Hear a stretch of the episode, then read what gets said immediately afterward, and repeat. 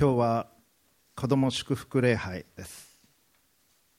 一年に一度子どもたちが神様に愛されているということを覚えて子どもたちにそのことを伝え家族にもそのことを伝え教会としてもそのことを覚えるそういう日を設けています。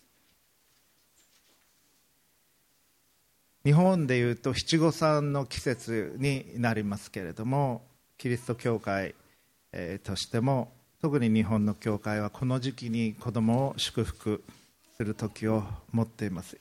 神様は子供たちをどういうふうに見ておられるのかイエス様は子供たちをどういうふうに見ておられるのかそのことを覚ええー、今日のメッセージを語ってまいりたいと思います。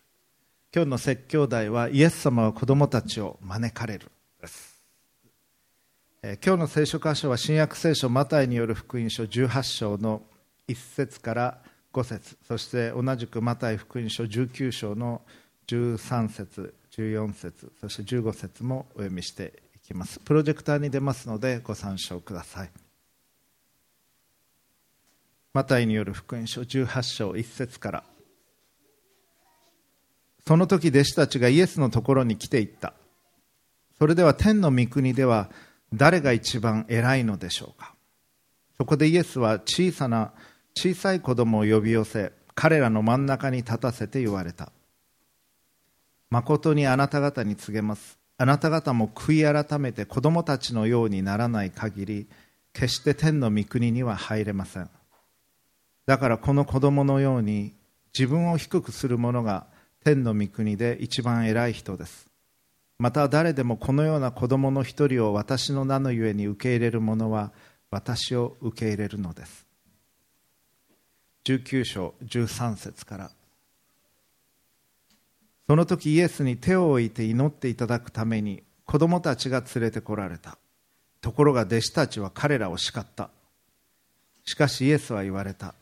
子供たちを許してやりなさい。邪魔をしないで私のところに来させなさい。天の御国はこのような者たちの国なのです。以上です。今日の説教題はイエス様は子供たちを招かれるです。この聖書箇所の背景を見てみますとイエス様には12弟子がいましたけれども12弟子はいつも一つの質問を頭の中に抱えていたようです。これからも見てまいりますけれども誰が一番俺たちの中で偉いのかそれが弟子たちにとっての問いでした。でこれは我々もよく考えることかもしれません。特に社会に出ていきポジションが与えられていくと昇進ということが頭に出てきます。誰が偉いのか誰がボスなのか誰が物事を決めるのか。弟子たちは12人全員男性でしたからそのことを特に強く思ったのかもしれません。一般的な傾向として男性の方がそういうような思いが強いということもあるのではないかと思います。そしてイエス様はその都度その都度その都度そのことを弟子たちに教えていく必要がありました。すなわち天の御国においては神と共にある生活においては言い換えるならばクリスチャンとしての生き方においては支配するものが偉いのではなくて謙虚なもの人に仕えるもの自らを低くするものそういう人が最も偉い人であり尊重される人なのだということ。それを最近の言葉で言いますならば20世紀から出てきた言葉で言いますならばサーバントリーダーシップと言っても良いかもしれません。イエス様は子供を受け入れられました。そしてこの子供たちのようにならない限り天の御国には入れないし子供のように自分を低くする者が天の御国で一番偉いんだというふうに教えられました。今日申し上げたいポイントは2つです。イエス様は子供たちを招かれています。そしてイエス様は子供たちを愛しておられるということ。それが今日まず申し上げたいこと。そして2番目に申し上げたいことはイエス様はあなたのことを神の子供として愛しておられるということです。まず第一番目にイエス様子供たちを愛しておられるということを話していきましょう。子供の性質を考えてみたいんですけれども子供は、まあ、んまりお世辞は言わないです。ああなあのおじちゃん頭がはげてるとか太ってるとかもう平気で言ってきたりします。子供はお世辞を言わない。空気も特に読まない。トレートに思っていることを言ってきます。そしてまた子供は誰が自分のことを愛してくれているかというのをよく知っています。子供は遊んでくれる人のところに来ます。でぎこちなく遊んであげなきゃなと思っている人のことはすぐに気がつきますからそういう人のところにはあんまり来ない。自分にとって心地よい人のところに子供は行くでしょう。子供たちはイエス様のところに来たかったと思います。イエス様と一緒にいたかったと思います。イエス様と遊びたかったと思います。イエス様は子供たちのことをとっても愛しておられました。そしてイエス様は純粋な心を持っておられた方です。そして子供のようにならなければ天の御国に入ることはできないと教えてくださった。そしてイエス様ご自身が子供のような純粋なまっすぐな透明な光のような心を持っておられた方でいらっしゃいました。あなただってもしイエス様に直接お会いしたらイエス様のことすぐに好きになると思います。なんて素敵な方なんだろうと思うようになると思います。その愛を感じると思います。イエス様はそういう方でいらっしゃいました。だからその子供たちの親たちもイエス様に手を置いて祝福の祈りをしてほしいと思った。しかしそうやって連れてこられた時に弟子たちはイエスイエス様のところにそうやって子供を連れてこようとしてきた。親たちを叱ったんです。さっき読みましたけどもう一回読みます。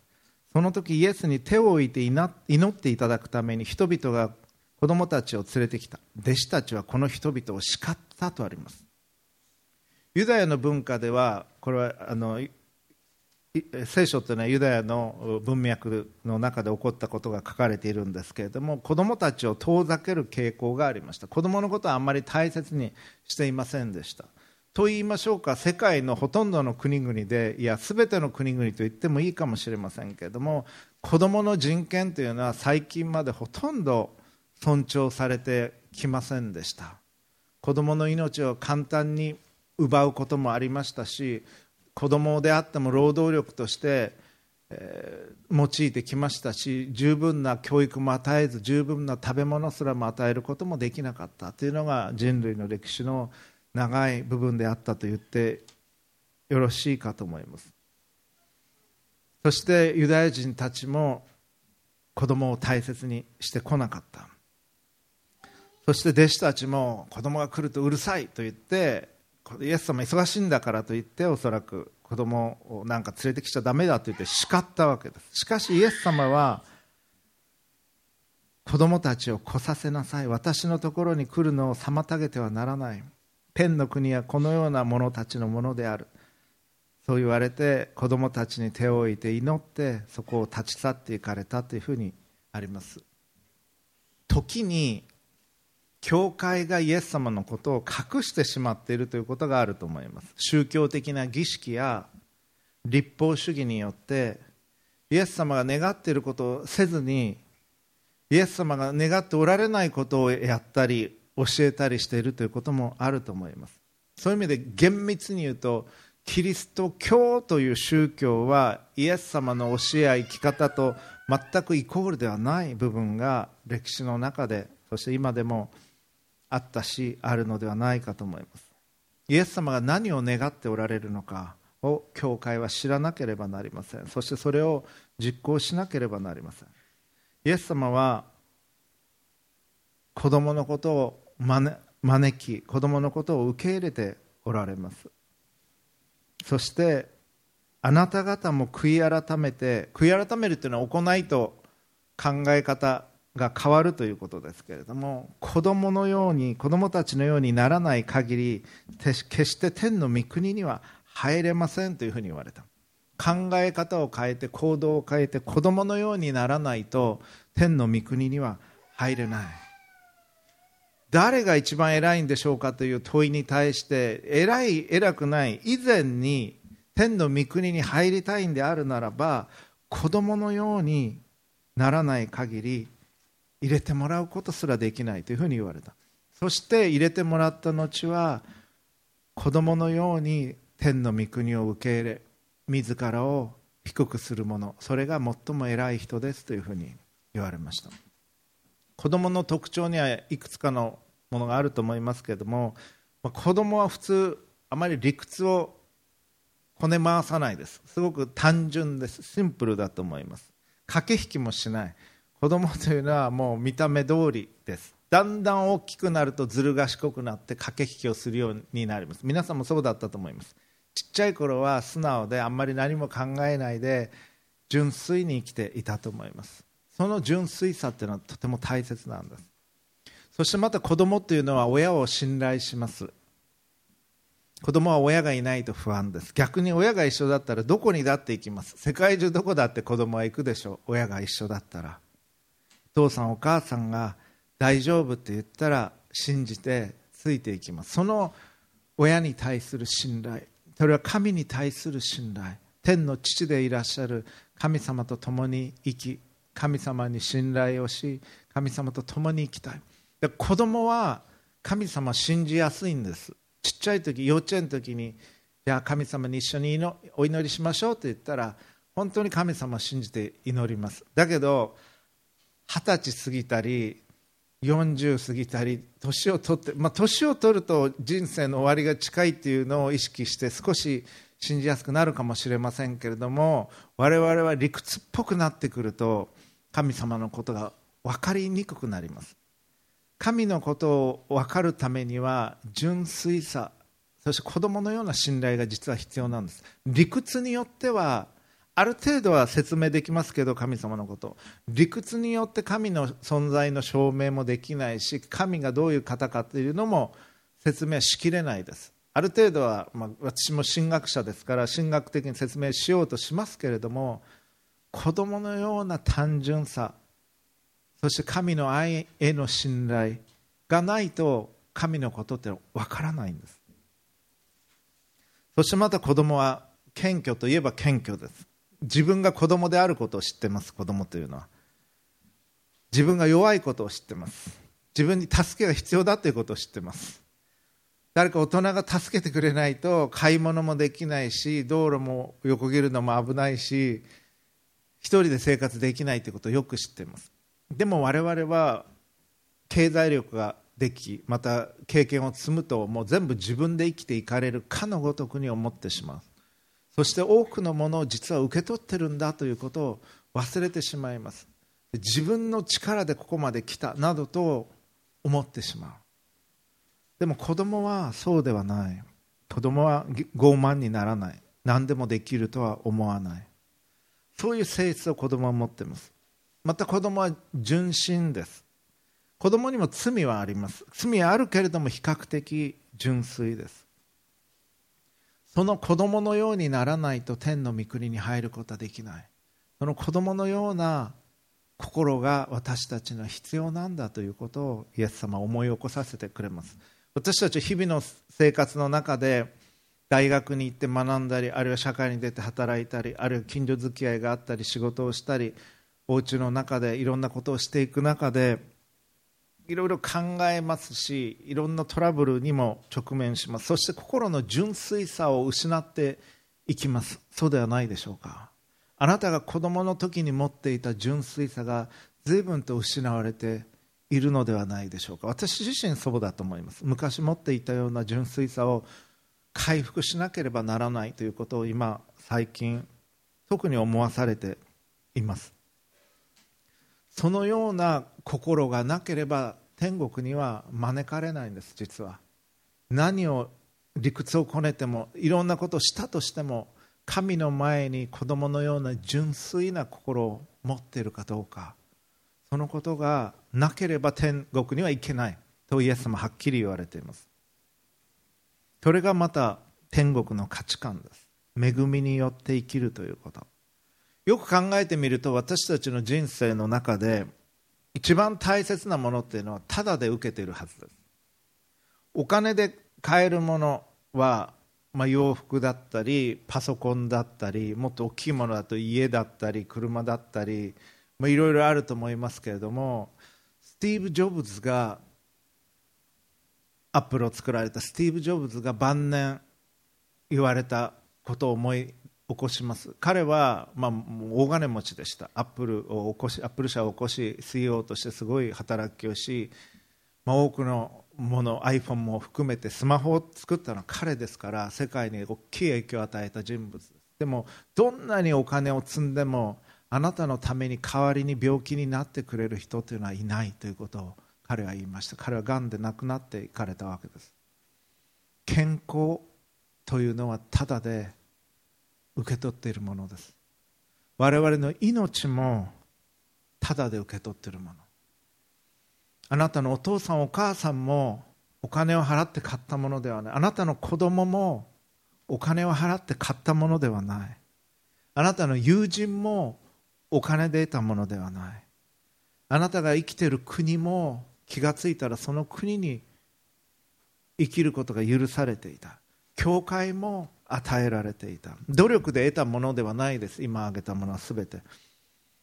空気だってそうです。空気がなかったら生きていかれない。当然あって当然だと思っているもの。それも実は与えられたもの。日の光もそう。与えられているもの。水もそう。水にお金は払うでしょう。しかし水自体はただなんでそれをきれいにしてボトルに詰めたり水道管に入れを通して家庭まで運んでくるのにはお金を払います。だけど水それ自体はただです。そしてまた収穫物お米にしても麦にしても種は植えるし水はやるでしょう。でも成長させてくださるのは神様です。私たちはすごく多くのものを受け取ってるんです。あなたの能力も生まれつき備えられていたものです。あなたは努力をしたと思います。勉強もしたでしょう。だけど努力をする気力も与えられていた。学校に行くことができる環境も与えられていた。あなたが行ってる学校はあなたが作ったものではない。もうすでに他の人が用意してくれた。そして神が導かれた。それが与えられていた。学校に行ってもいいよ。って言ってくれて勉強させてもらえる環境も与えられた。自分もちょっとは努力したでしょう。しかしあなたが全部自分の力で勝ち取ったものではない。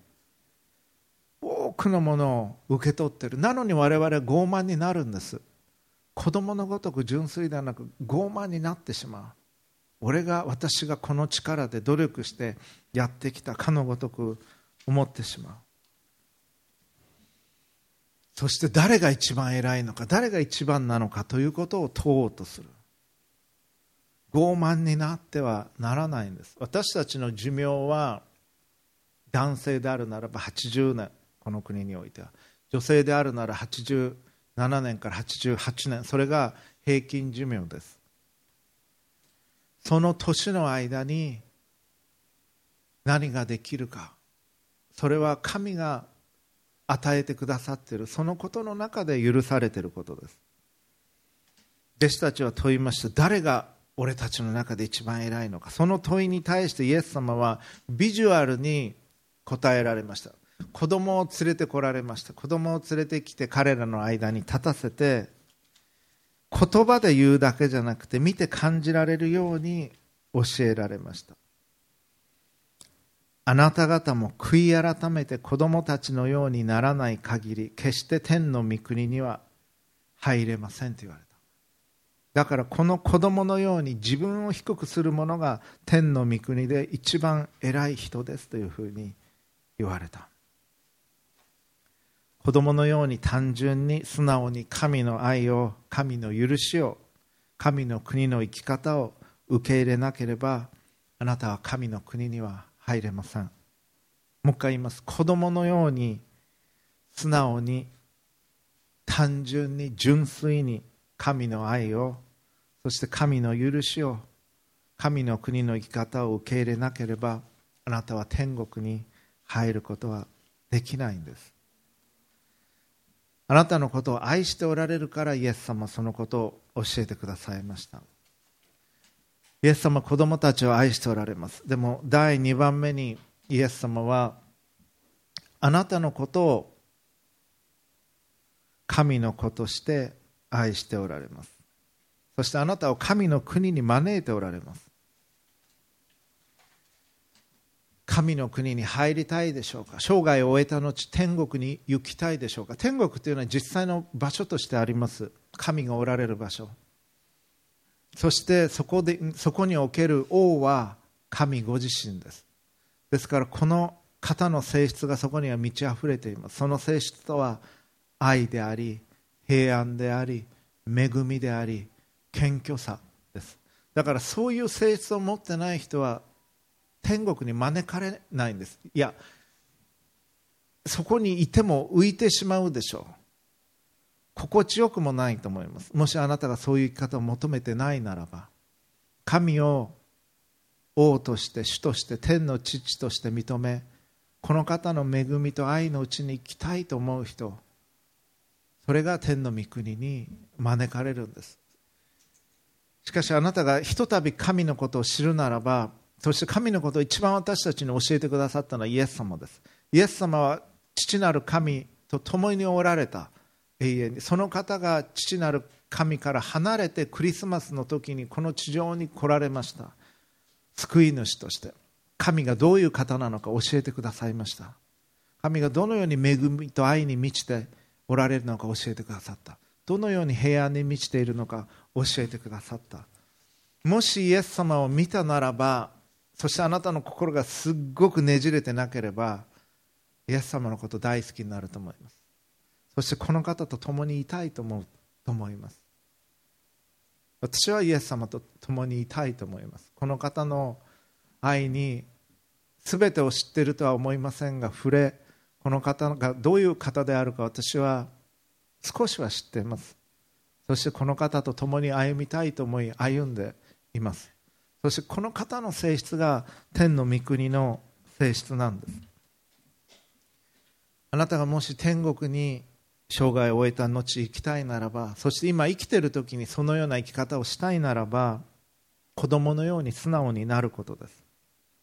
子供が父親に母親に信頼するように神に信頼することです。聖書の中ですごく心がねじれた人が出てきます。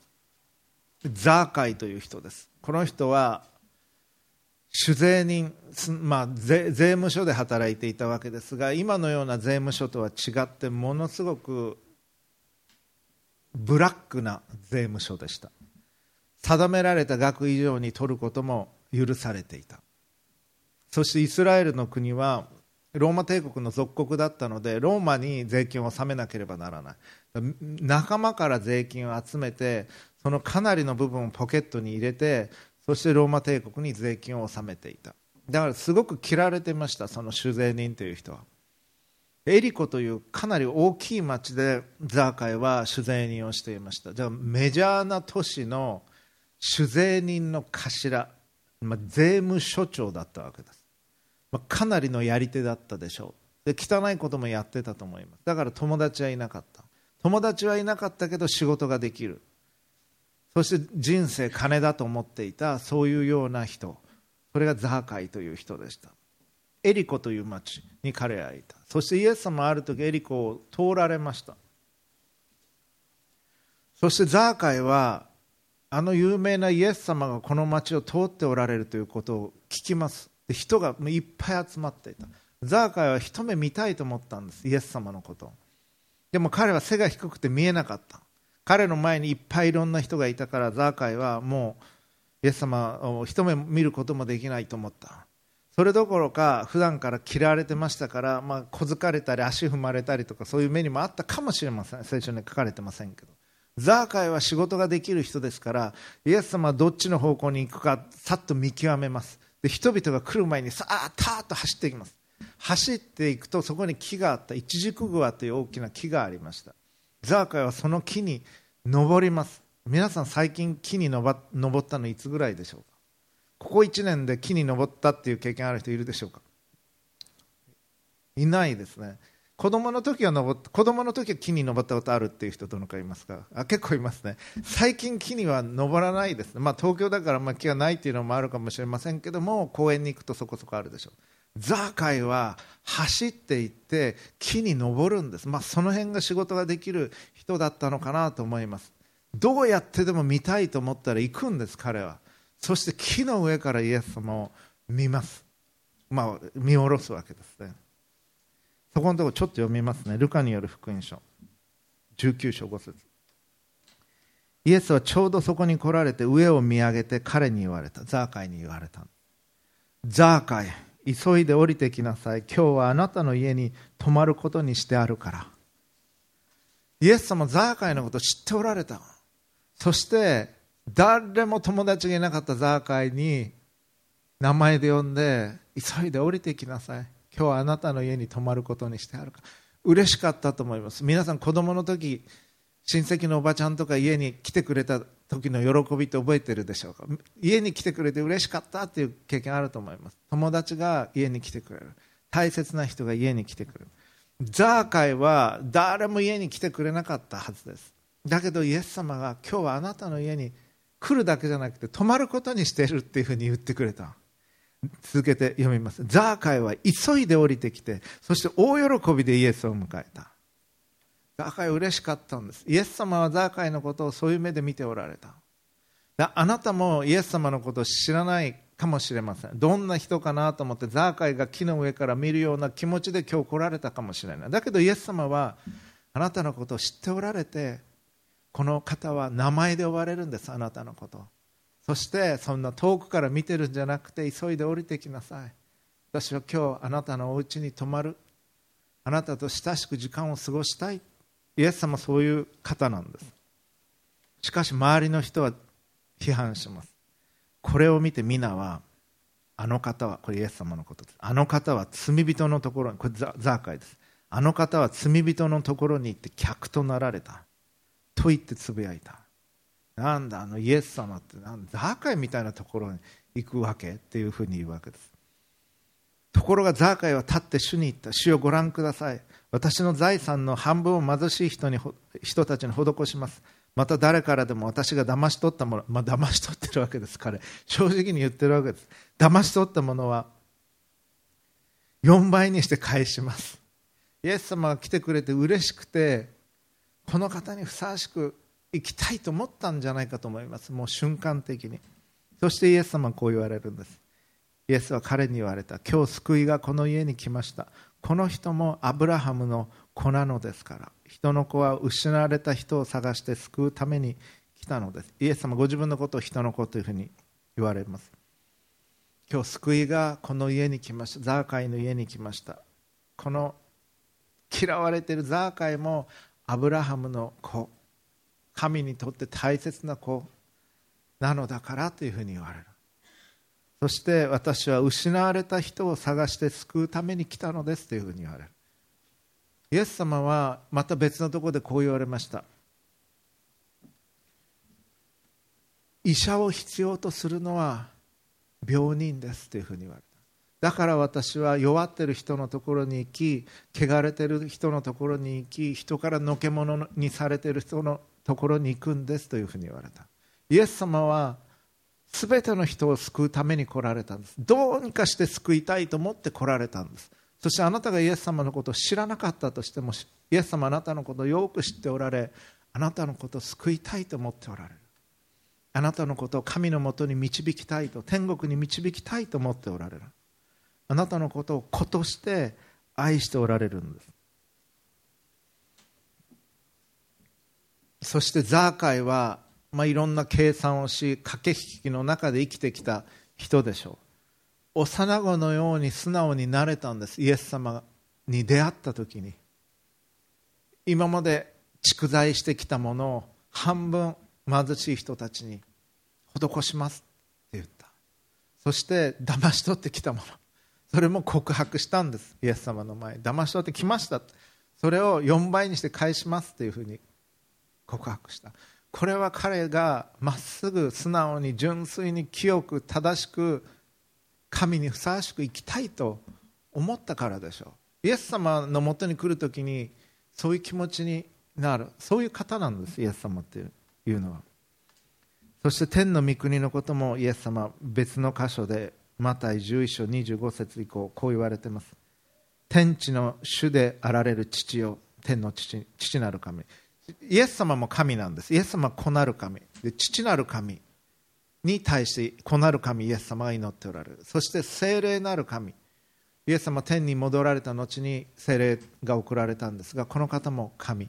この父子聖霊を神として理解することを三位一体というふうに言うんですけれどもイエス様こう祈られました語られました。天地の主であられる父よあなたを褒めたたえます。これらのことを賢い者や知恵ある者には隠して幼子たちに表してくださいました。そうです。父よこれは御心にかなうことでした。理屈で考えるいわゆる賢い人知恵ある者には分からないんです。神の真理というのは。なぜなら神は愛だからです。愛がないと神のことは分からないんです。愛が心の中にあり愛を求める人でないとどんなにシャープで理屈があっても神のことは分からないんです。逆に愛することを求め心が心に愛がある人というのは神のことは分かるんです。特にキリスト教という宗教に入ってなくても神のことを求めており神はそのような生き方をしている人を喜ばれるんです。本当に愛を持って生きてると。逆にクリスチャンとか言いながらも洗礼を受けてても愛がなくて神を愛してなく臨時を愛そうとしてないならばその人は神の御心に沿った生き方はしてないんです。極端なことを言うと天の御国に入れないかもしれない。たとえ洗礼を受けていても神を求め神の愛を求め神と共に生きようとしてないならば愛するということが最も大切なことなんです。そして神は愛そのものなんです。ですから神のことを知るためには愛がなければわからない。理屈ではわからない。幼子のような純粋な心愛を受け取る心がないとわからないんです。物事っていうのはがっつりと掴もうとするとつかめないことがあります。わからないことがあります。でもふっと気を抜くと見えることがあります。ガンガン自分の力で理屈で論理的に攻めている時には見えないことがある。だけど自分が失敗したり弱ったりしてふっと気が抜けると見えてくることがあります。神のことってそういう感じのところがあるんです。静まって愛を求めて光を求めて神の温かさを求めていかないとわからないことがあるんです。クリスチャンになるということは神によって生かされているということが分かるようになることです。神に愛されているということが分かるようになるということ。だからその愛を知るから神を愛し人を愛するようになります。神によって自分が許されていると分かるから人を許すようになる。先ほどの主の祈りにもありました。人を許します。だから私たちものことも許してくださいと祈りました。人を許すということも大切なんです。それがクリスチャンの生き方です。子供というのは親にとって最も大切なものを思い起こさせてくれる存在ではないでしょうか。子供が欲しいと願いお腹に宿った時のこと感謝をした時のことを思い出してみてください。元気で生まれてきてほしいと思った時のこと。もうその子供が生まれて来て大きくなるとそういうことを忘れてしまうかもしれません。でもそういう時があったはずです。そして生まれてきた時の喜びがあった。それも忘れてしまう。そしてだんだん要求が大きくなってきます。元気で生まれてきてくれたらそれでいいと思っていたのがハイハイが遅いとか。あもう他何とかちゃんのとこはもう立ってるのにうちの子供はまだ立ってないとか言葉が遅いとかいろいろ心配します。生えば立て立てば歩めの親心と言いますがどんどん要求が大きくなる。元気でいてくれたらいい神様を愛し人を愛する子として育ってくれたらそれでいいと思ってたのがだんだん要求が大きくなってきます。そして他の子供と比べてうちの子はああだこうだと思ってしまう。でそれは多くの場合自分の自己中心性です。極端な場合は自分の子供が邪魔にすら思えることだってあるかもしれません。しかしイエス様は子供を大切にしておられたということを思い起こすときに私たちは天の国の価値観を思い起こさせられるはずです。私たちは時に自分の尊敬する人の写真を部屋に飾っていることがあります。でも今日は後で子供たち前に来ます。子供の祝福するために。子供たちが来ます。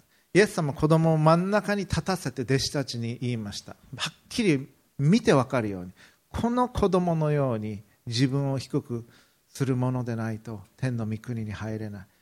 子供のようにならないと天の御国に入れない。最も偉い人立派な人子供のように自分を低くする人ですというふうに言われた。子供が来るときにそのことを思い起こしてください。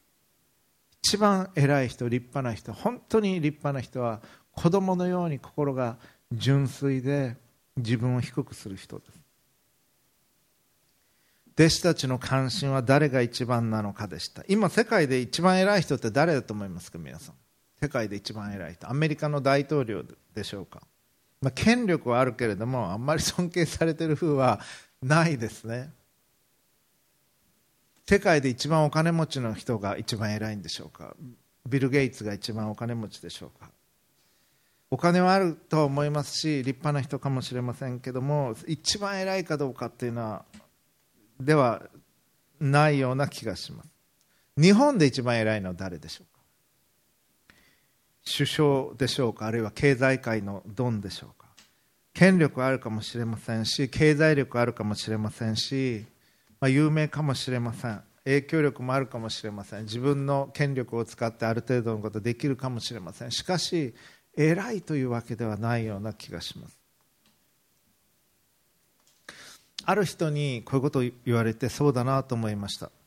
イエス様の弟子たち12弟子はイエス様と共に3年間いましたけれど結局あんまりよく分かってなかったんじゃないだろうか。っていうふうに言われて私もなるほどそうだなと思いました。真理についてよく分かってなかった。イエス様のこともよく分かってなかった。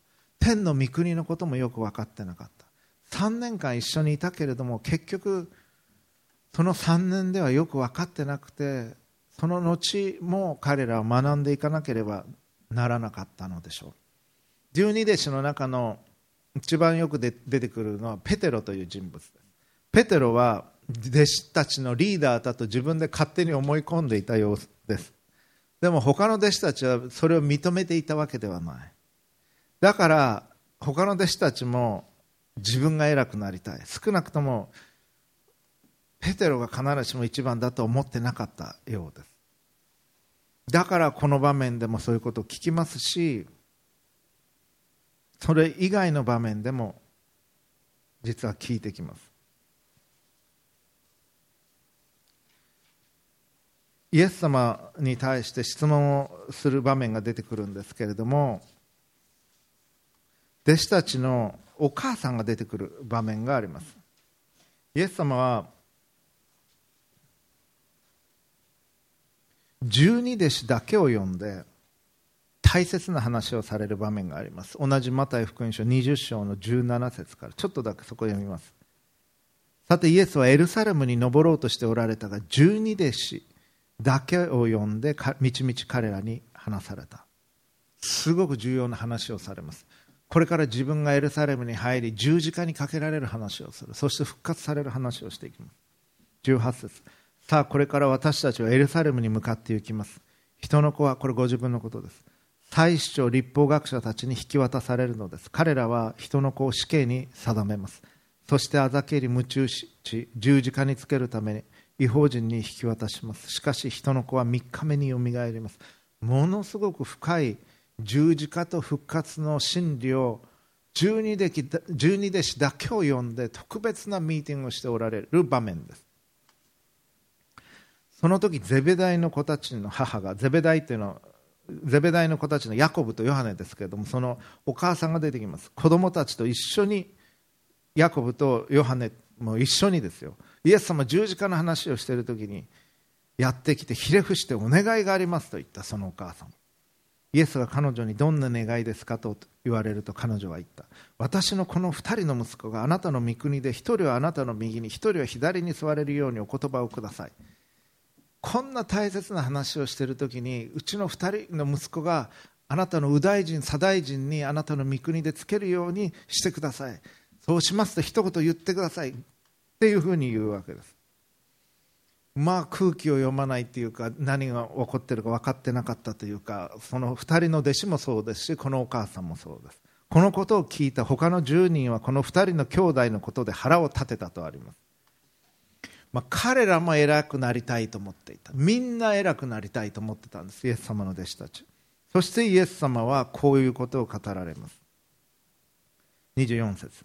あなた方も知っている通り違法人の支配者たちは彼らを支配し偉い人たちは彼らの上に権力を振るいます。あなた方の間ではそうではありません。あなた方の間で偉くなりたいと思う者は皆に仕えるものになりなさい。偉くなりたいんだったら使いなさいとイエスも言われる。あなた方の間で人の先に立ちたいと思う者はあなた方のしもべになりなさい。人の子がご自分のことです。来たのが使えられるためではなくかえって使えるためでありまた多くの人のための贖いの代価として自分の命を与えるためであるのと同じです。私が使えるために来たのと同じように私があなた方のために命を捧げるようにあなた方も人に使いなさい。それが最も立派な生き方なんだというふうにイエス様は言われるそして最後の晩餐今日生産式があります。最後の晩餐というのはイエス様が十字架に疲れる直前の食事その食事を覚えて行う精霊展ですけれどもその場面でも俺たちの中で誰が一番偉いのかということを弟子たちは語ります。そして一番偉い人は一番年の若い者のようになりなさい。また治める人は仕える人のようでありなさい。とイエス様この場面でも語られます。弟子たちはなかなか分かっていなかったようです。悔い改めて反省をして考え方を変えなければならない。私たちはこの世的な考え方上に立つ者が支配しそれが偉いんだという考え方を悔い改めてそういう考え方を変えなければ天の御国に入ることはできない。一時的にこの世で考えられていることに過ぎないんですそれは。永遠の真理ではない。でもなんとなくわかると思います。立派な地位がある人なのに謙虚な人というのは尊敬されます。立派な地位がある人なのに純粋で愛の人というのは尊敬されます。逆に地位やお金持ちであることを鼻にかける人傲慢な人偉そうにしてる人というのは軽蔑されます。子供のようになりなさい。そしてそうでないと偉い偉くないどころか天の御国に入ることもできないとイエス様は言われました。今日は子ども祝福式がこの後にありますけれども子どもたちがここに来るときに子供のように自分を低くする生き方をイエス様教えてくださったことを覚えたいと思います。お祈りをいたします。父子精霊なる神様皆をあがめます。子供のように悔い改めて子供のようにならない限り決して天の御国には入れないことを学びました。そして子供のように自分を低くする者が最も正しい生き方であることを学びました。そして子供の一人をイエス様の名のゆえに受け入れる者はイエス様を受け入れるのと同じだということを学びました。どうか神の国の生き方をこの地上においてもすることができますように助けてください。救い主主イエスキリストの皆によって祈ります。アーメン。